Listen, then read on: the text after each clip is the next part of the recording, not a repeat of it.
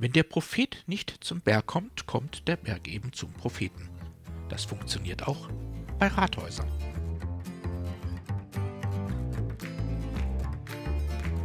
Mein Name ist Jörg Sommer und dies ist Demokratie Plus, der wöchentliche Podcast zur politischen Teilhabe.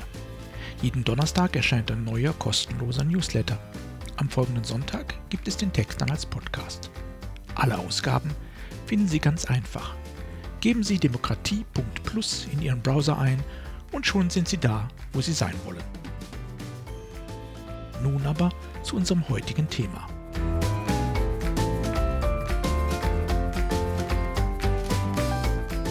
Winzig, aber wichtig. Kennen Sie das Konzept der Tiny Houses? Tiny Houses, also winzige Häuser, sind aktuell besonders hip. Es gibt eine wachsende Community von Anhängern, ja sogar ein globales Tiny House Movement.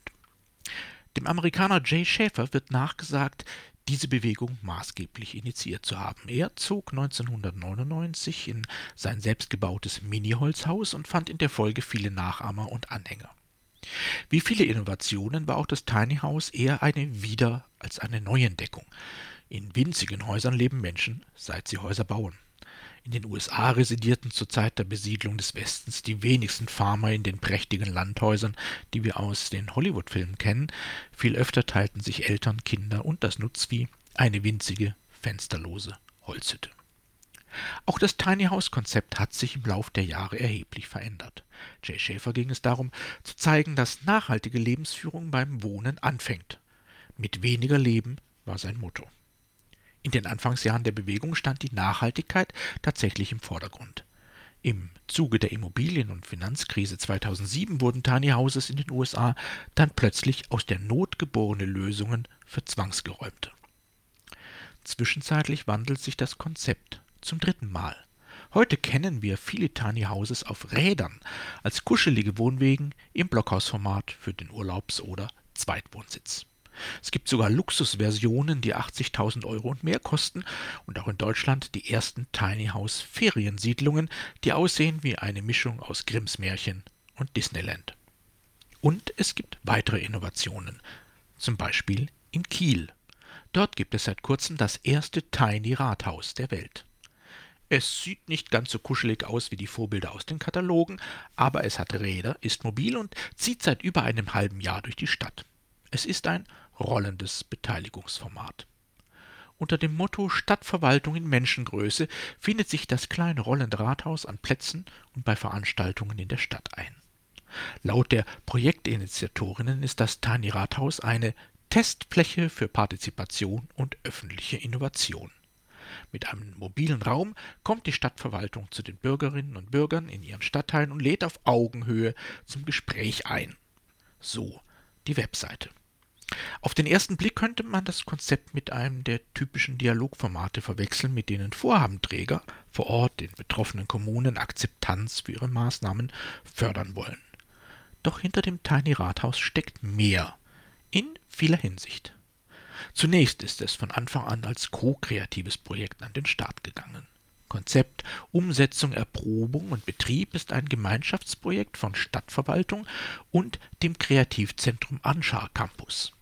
Es handelt sich um eine Initiative von KünstlerInnen, DesignerInnen und vielen anderen kreativen Menschen, die sich für nachhaltige Zukunftsgestaltung engagieren. Im Entwicklungsprozess wurden aber auch Bürgerinnen und Bürger der Stadt sowie Mitarbeitende der Stadtverwaltung einbezogen. Denn tatsächlich haben die Angebote des Tiny Rathauses zwei Zielgruppen. Verwaltung und Einwohnerinnen. Da es in Kiel auch darum geht, die Verwaltung innovativer und bürgernäher zu gestalten, sind die Mitarbeitenden der Stadt dabei von großer Bedeutung. Deshalb gab es schon 2020 Testwochen mit verwaltungsinternen Formaten und Angeboten. Das führte zu echtem Rückenwind. Es gibt ganz viele Menschen in der Kieler Verwaltung, die Lust haben, etwas zu verändern, erklärte Projektleiterin Sophie Mipurian. Mit der offiziellen Einweihung dann Mitte 2022 wurde das Tiny Rathaus mehr als nur eine Dialogbox zwischen Verwaltung und Bürgerinnen. Von Anfang an konnten sich auch Initiativen und Vereine bewerben, die ihr Konzept für eine bessere Stadt bereits ausgearbeitet hatten und es der Öffentlichkeit präsentieren wollen. Heute ist das Tiny Rathaus Ort für vielfältige Dialoge, unterschiedliche Beteiligungsansätze und Resonanzbecken für eine sich transformierende Verwaltung. Auf der eigenen Webseite des Projektes sind Termine und Standorte zu finden, ebenso wie Anregungen für die Nutzung durch die Bürgerschaft. Das Wichtigste dabei ist aber laut Projektteam, hier dürfen neue Dinge ausprobiert und auch Fehler gemacht werden.